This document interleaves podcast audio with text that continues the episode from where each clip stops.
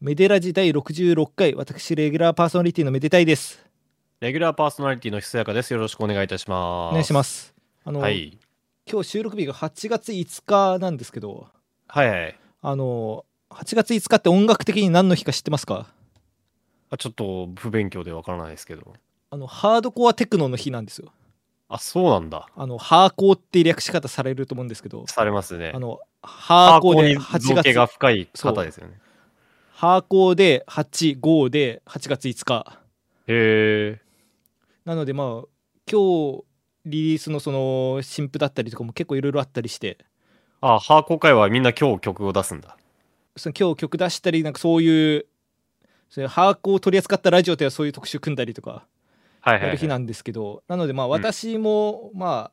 本来だったらもう今日2時間でも3時間でもハードコアテクノについて語り尽くすそんはいなはい激アツい回やろうと思ったんですけど、激アツいいんですかね。 あのすこぶる体調が悪くて。大丈夫ですかあのまあ世間的にまああのコロナウイルスに対するワクチンってあるじゃないですかありますね。あの昨日打ったんですよねはいはい。何回目ですか2回目ですね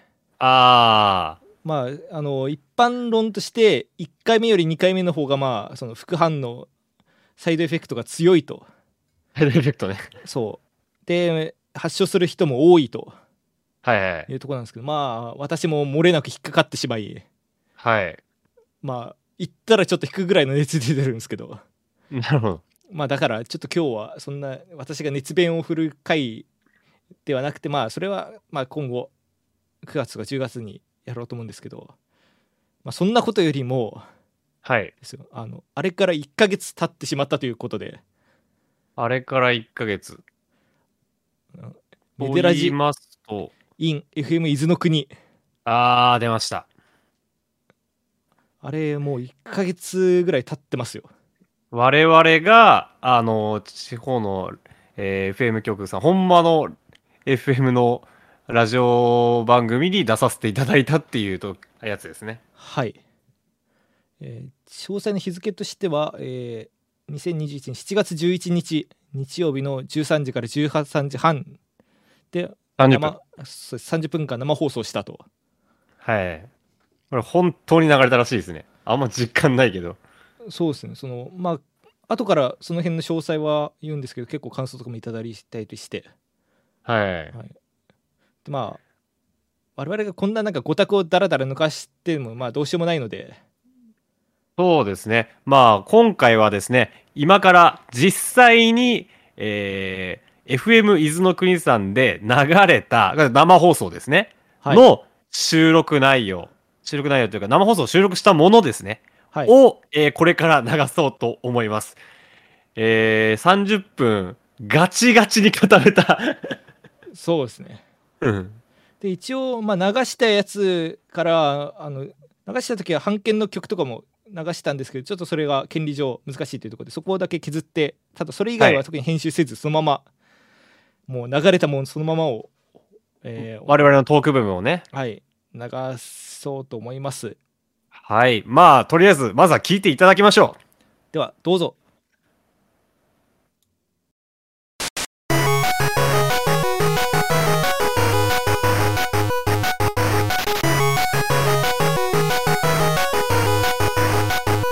メデラジ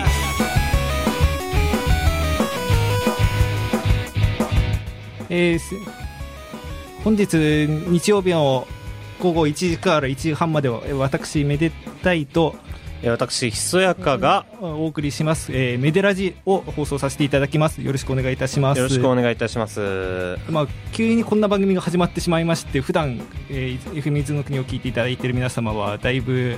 なんだこいつらはと思っているかもしれないですけどもね。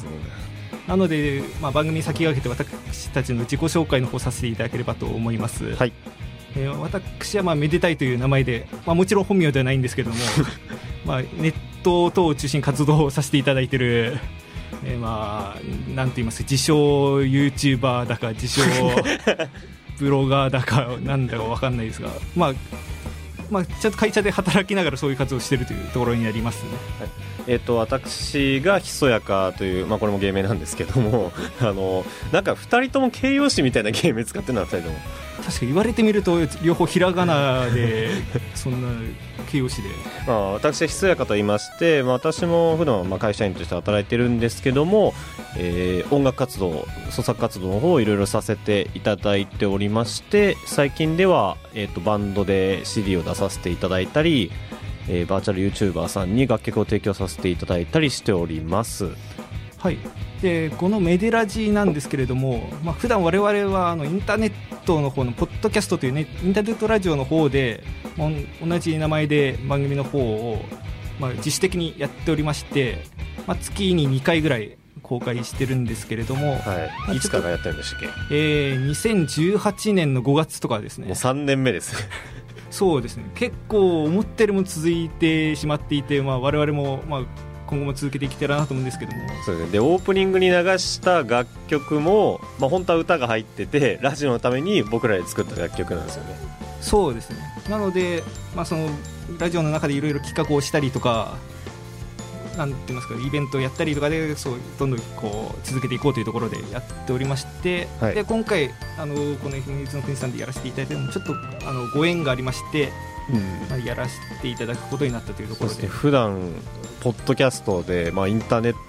トのみの活動をやってるんですけど ついに公共の電波に流させていただける本当にこんな貴重にいただきありがとうございますありがとうございます。というわ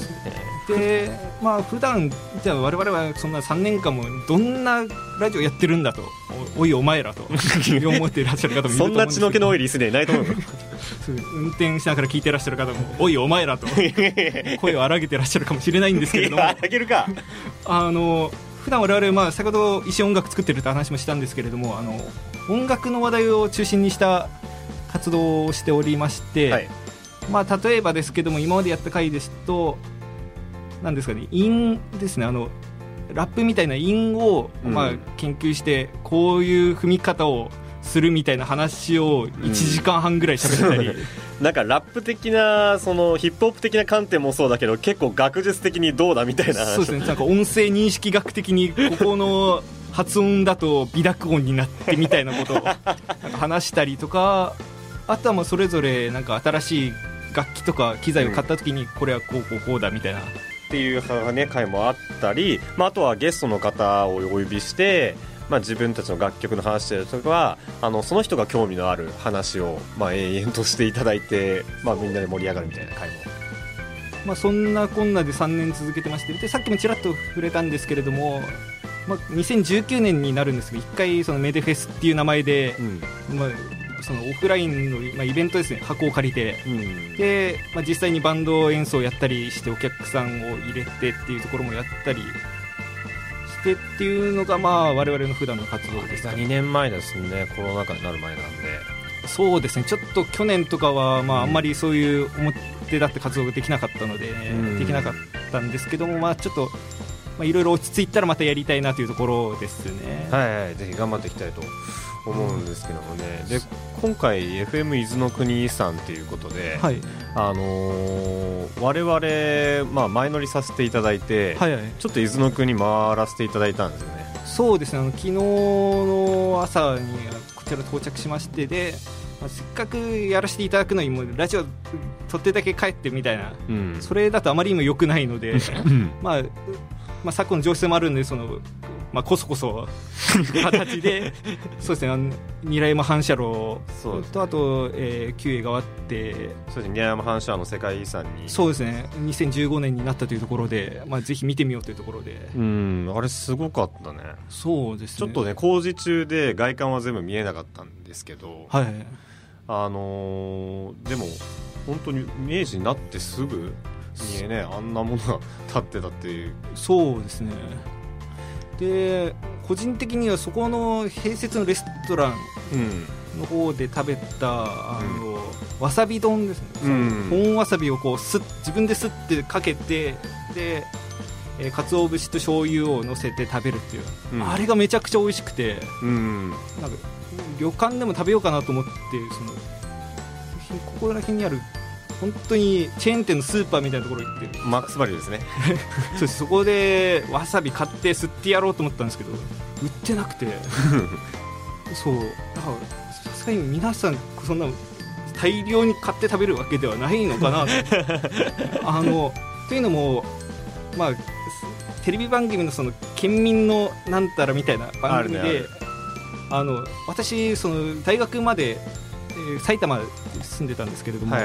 埼玉県民なんか十万石まんじゅうとか彩花の宝石っていうお菓子とかまあ一回は聞いたことあるそれを毎日食べてるようなうんことを言われてるんですよ、うんあれ食べたことないんで すよそうそういう経験ないですか、僕宇都宮に今住んでるんですけどはい、 2ヶ月ぐらい餃子食ってないですねああいいですねそのエピソードいいやいやいいのこれや静岡には浜松餃子っていうものがあるので浜松本当に美味しくてそうですよね ねこうやって浜松静岡にごまをすっていくというところあもうもうぜでひぜひよろしくお願いします ねそうですここで視聴者の心をキャッチしたというとこ ろで曲の方を進めさせていただきたいと思います、えいやスムーズな進行だな1曲目は宇多田ヒカルで「ワンラストキス」ですではどうぞメデラジ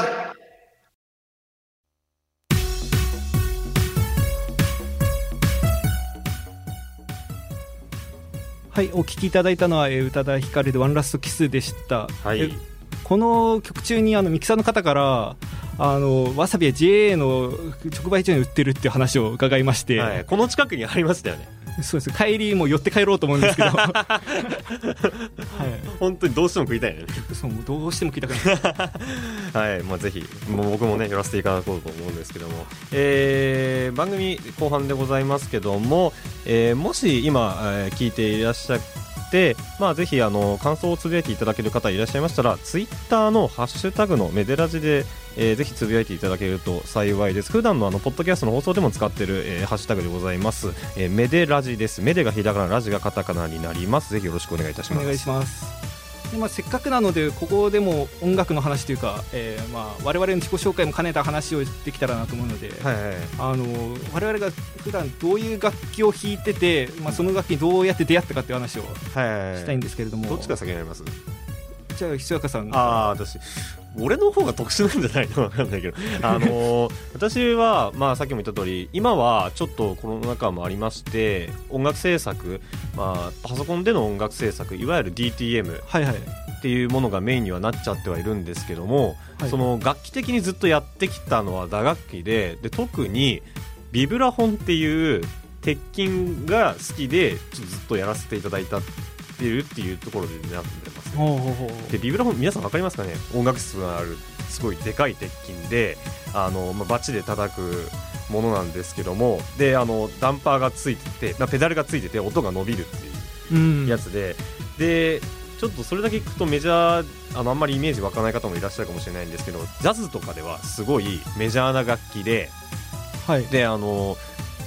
代表的な奏者でいうとミルト・ジャクソンとかゲイリー・バートンとかそういう方々がいらっしゃって僕はそういう方々がすごい好きで学生時代の時からすごいあのあんまり周りやってないんですけど、はいはいプロの方もそんなにいらっしゃらないんじゃないかな日本で数百人100人いればいい方なんじゃないかと僕は思ってるんですけど、まあ、でもいアマチュアもうそれこそ何人いるか分かんないけどやって、えーでついに32年前くらいに楽器を購入しましてあれ買う人いるんですね買う人いるんですはいはいここにはいはいそう楽器購入しまして今家にこう置いてあるんですけどはいあの賃貸に、まあ、引っ越したのもあって全く叩けてないっていうね賃貸で叩くのはなかなかそれこそ壁を無限に貫通しそうですよね 本当にまあちょっと解体して持ち出してライブしたりも結構するんだけど、はいはいじゃあ一回前住んでたところで、 はいあのそこはあの自分の会社の人がいっぱい住んでる、はいいまあ、いわゆる社宅に近いようなところで、はいだからいいるみんな知ってる人はいは知ってる人なんですよだから試しにそこで叩いてたら僕当時105に住んでたんですけど、305に聞こえてたらしいんですもう貫通も 貫通貫通のフロア貫通 特殊効果発動ですあ違う305違う105だ俺105で301だ斜めにも貫通してたあもう余計にそ範囲攻撃う範囲攻撃まあだからもうそこからまあいろいろ気をつけようと思って楽器や音楽をやるときには非常に気をつけてるというはいで出会ったのは、まあ、学生時代ジャズもやっていて別の楽器やってて、まあ、あのその中でそのミルト・ジャクソンとかゲリー・バートンとか聞いてでたまたまあの吹奏楽団はい大学の隣のサークルの吹奏楽団が、はいはいビブラフォンいらなくなビブラフォンがいらなくなったと、はい新調したからつってでそれを聞きつけた先輩があの無理やり1万円で引き取ったのはいはいはいはでその先輩が引くでもなくただ置いてあったんですい もう安かったから買ったぐらいの感覚でそうはいはいでせっかくだからやってみようかなっつってやったのが、まあ、きっかけですねもうきっかけ何があるか分かんないもわんかんい、ないものですねはい、えめでたいさんはえ私はですねあのコントラバスって言って分かりますかねあのバイオリンの大きいような楽器で、はいまあ、ウッドベースって言われたりもするんですけど、まあ、オーケストラや管弦楽曲だったりとかあとジャズとか吹奏楽とかでも使われたりするそうあでもたまにポップスでも使われてると思うんですけども、そうあれをやってまして、まあ、本当に低音が、まあ、元より好きなので、はいはいはいまあ、そういうであと、まあ、あんまりおメロディーをガチャガチャ弾くのが得意ではないので、うんまあ、そういうところもあっていい楽器だなと思うんですけど、はいまあ、楽器との出会いを語るにはまず私のこのなんていうか特性を皆さんお伝えしないといけないんですけどもこれを流すことがあのーまあ世間的には何と言いますか天の弱と言いますかい逆張りと言いますか、 はいっていうところがありまして、はいあのまあ言ってしまえば私あの「鬼滅の刃」うん1ページも読んでないんです よ読みたいとは思ってるんだよねあのそうですねあのネットカフェに行って、はいあのちょうど去年の映画公開されてても、うん日本中が「鬼滅鬼滅」うおーって言ってうおーってなたってた時期にもうこれはさすがにちょっと読まないともう人とも話できないしそう僕がちょうど映画見に終わった後でそうそうそうそれでもうちょ身を消して読むぞと思って、ネットカフェでこう本を取って部屋に戻ってうん、開こうとしたらもう手が震え出して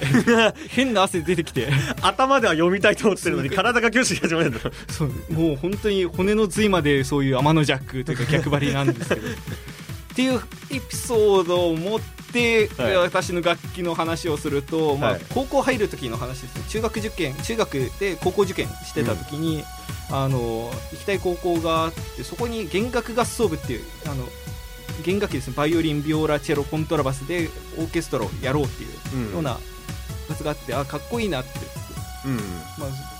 あ、入りそこ受かったら入りたいなと思ってて無事、まあ、合格して入ることができたんですけど珍しいですよねあの吹奏楽とかオーケストラで弦楽だけっていうのそうですねだからそう考えるとその高校にも恵まれてたなと思うんですけど、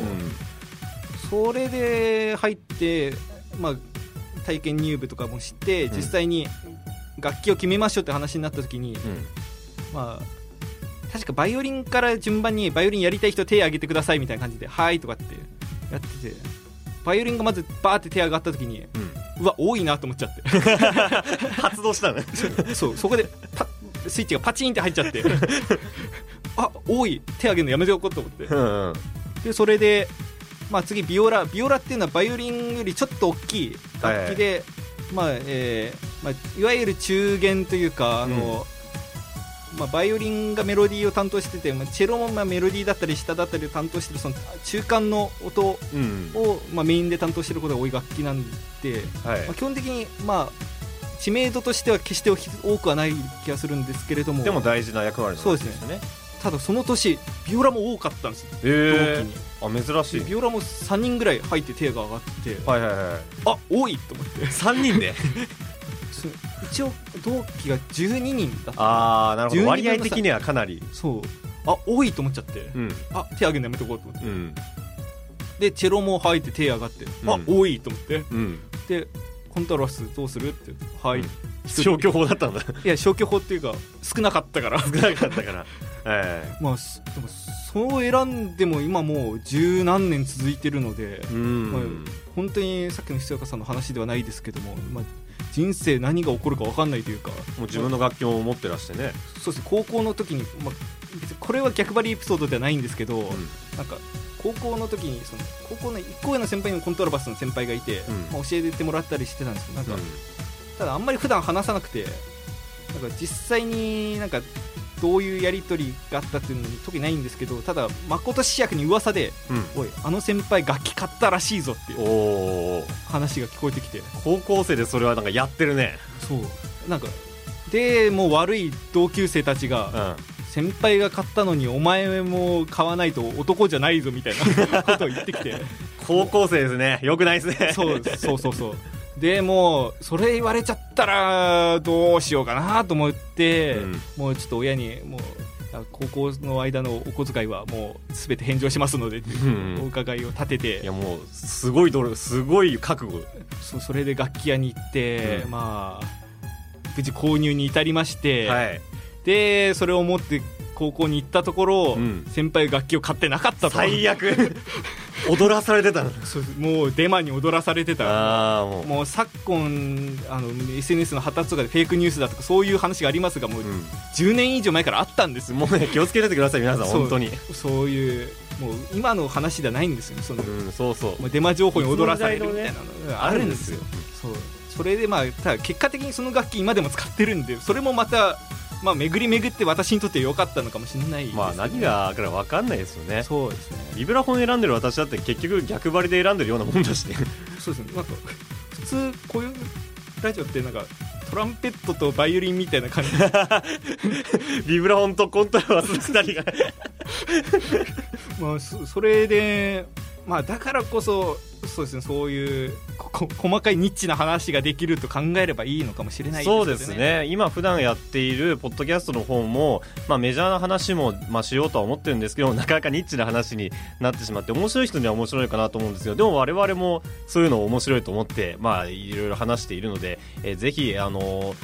けんメジラジで検索すると本当にあのホームページが出てくるのでそうぜひ1話でもいいのであの興味のある方は聞いていただければと思いますそうですこの FM 伊豆の国さんが、えー午後の9時から朝の7時までが放送休止期間というところを伺ったので、はいまあ、ぜひその期間はメデラジの方を聞いていただい て夜のこの、まあ、睡眠のお供に聞いていただければいいのかなと思いますはいよろしくお願いいたしお願いしまますえっと曲はそろそろになるんですかねまだかなそうですね、まあ、何か告知的なことを知的なところがあればそうですね告知はさせていただきたいと思いますまあ普段音楽活動をしてると申し上げさせていただいたんですけども今は今最近のリリースとしては、えー私 TYC というバンド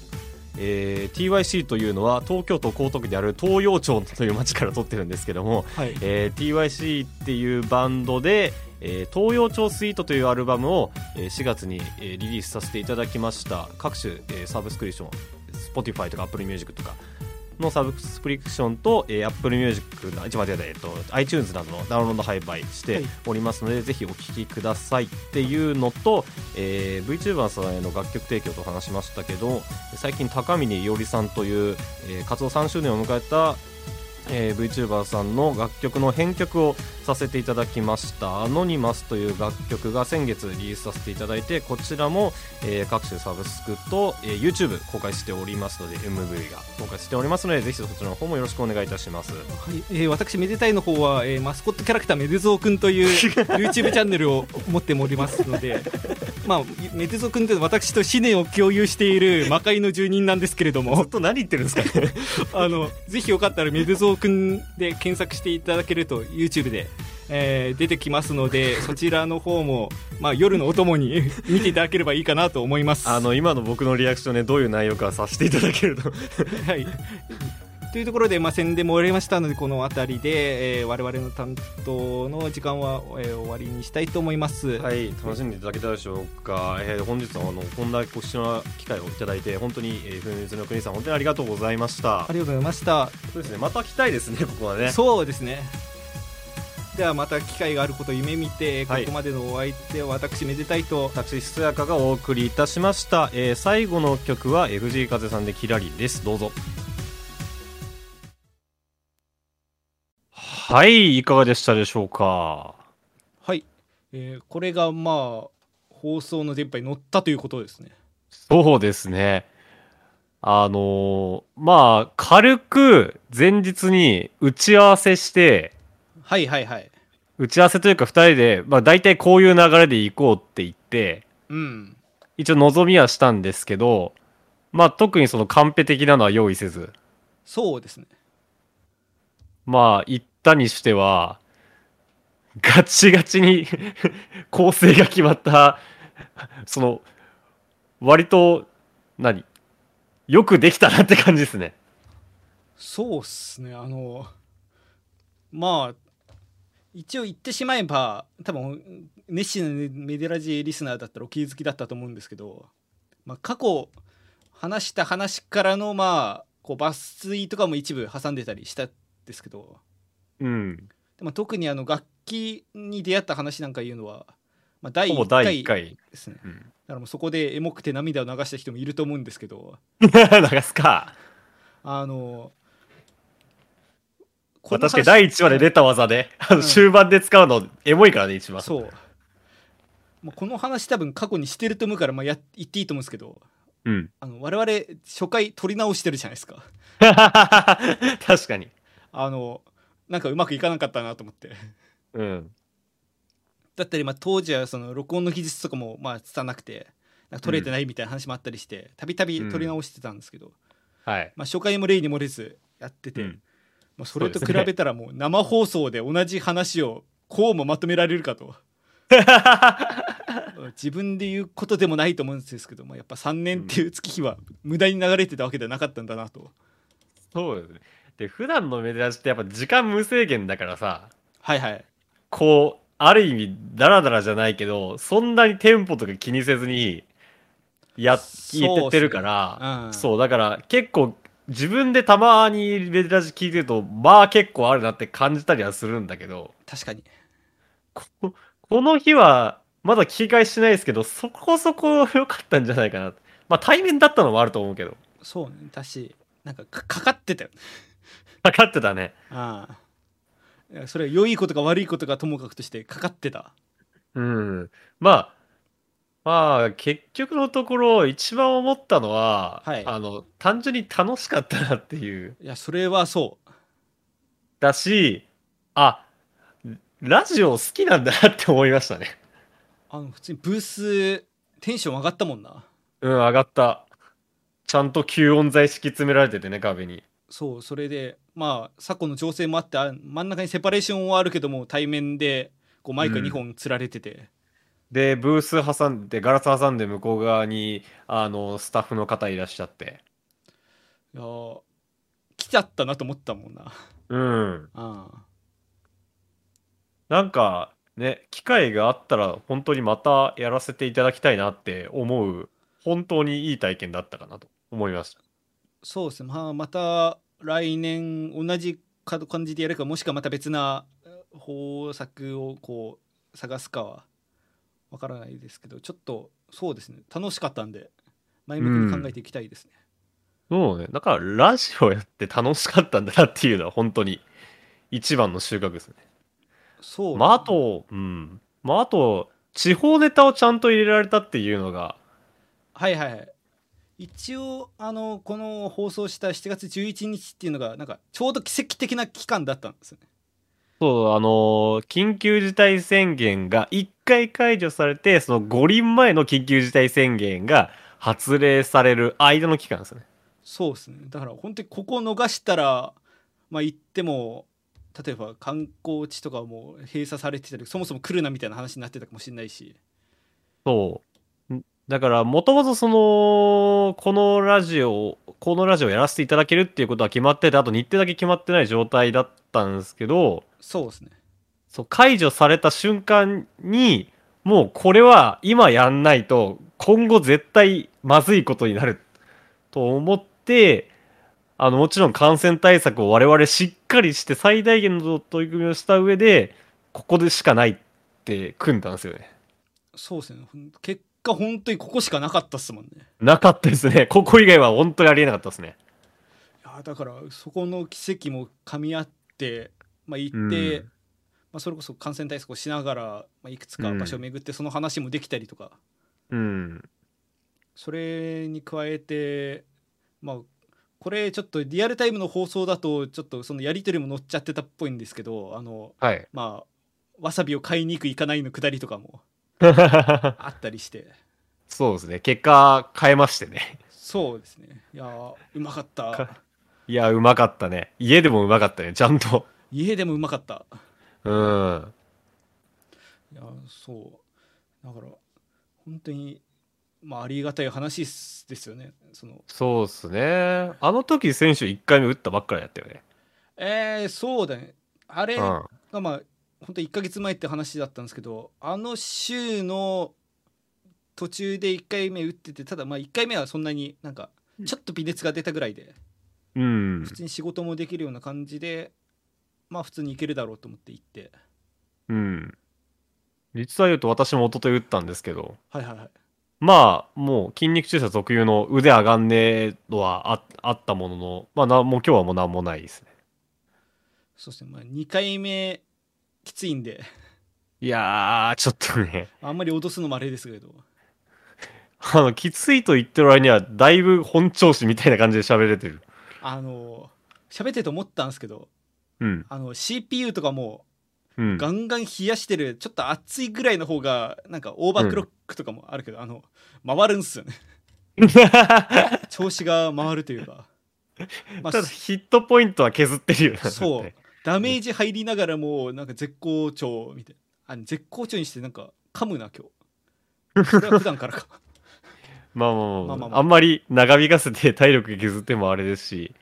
まあそうですとね、りあえずこの辺で終わりにしましょうかまあ、そうですねまあ一応まるまる一本お聞きいただいた後なんでそんなにダラダラ喋ることもないでしょはいまあぜひねあのー今回あのー聞いてまたやってほしいとか、えーもしくは何か話がありましたら ぜひあのーよろしくお願いしますあるかなえーこのラジオのなるかなこのラジオの感想はツイッターのハッシュタグメデラジでつぶやいてくださいメデがひながらラジオカタカナでうすそんな言い方してるやつに仕事はこん急に突き放すやん。ええこの このラジオへの感想はメールでもお待ちしております急にクリス・ペプラーみたいな。メールの方はメールフォームからお寄せくださいメールフォームは来る かメデシラフジトの来るかメデラジのトップページからえーアクセスすることができますそれでは今日もチェケラチェケラチェケラえー、めでたいひそやか、それぞれの活動もよろしくお願いいたします。ひそやかですが、M3、戻ったえー、秋はいですね。これまだどこにも言ってないんですけど、おえっ、と、M3 秋ですね、私の方、えー共同制作者、高峰伊織さんが当選しまして、おブースを出すんですけど、高峰伊織 with フレンズっていうサークルで参加されるようなんですけど、はいどうやらそのフレンズに私が含まれているらしい。 なんで他人事なんすかこれから頑張らなくちゃいけない。 なるほど。まあ、秋はまはだあと何ヶ月かありますんで、ねまあでも納期が意外ときついんで、はい、これから頑張らせていただきます。よろしくお願いします。お願いします。えめでたいの方は、まあ、そんなこんなだったり、 まあ、ちょっと今、仕事がバチバチに燃えてて、あかんというところで、ちょっと何も手をつけられていないんですけども、まあ、またうん何かありましたらご報告いたします。はい。さあ、今回の曲、今回の曲、東洋町スイートを使い切ってしまったな、そういえば。そうですね。あの、提案なんですけど、はい。あの、ささっきの、 あの、お聞きいただいたはい。ああのー、いつの国 FM、F- FM いつの国さんでります放ね。送の、まあ、BGM で使わせていただいてた曲が、まあ、ひそやかさんの曲私の曲が1個ずつありますね。あの私の方で、まあ、流させていただいた曲があのメテゾウくんのメイン BGM ああ、ありますね。だったのでああれいいよねって話、実は当日してる。まああれそうその曲としてはともかく合ってるよねメテゾウくんにそう。なんか合ってるし、聞いて、めでぞうくんって、をちゃんと奮起させるけど、邪魔はしてないっていう、BGM として、あの、得点が高いなって。はいで多分あの他の BGM は流したことあったりなかったりなんですけどこれ流してなかったと思うので、まあ、これ流して終わりにしようかと思います、はーい。ありがとうございます。よろしくお願いしまお願いしす。ます。では、えー今回もご視聴いただきありがとうございました。ここまでのお相手は私めでたいと。つやかがお送りいたしました。ありがとうございました。ありがとうございました。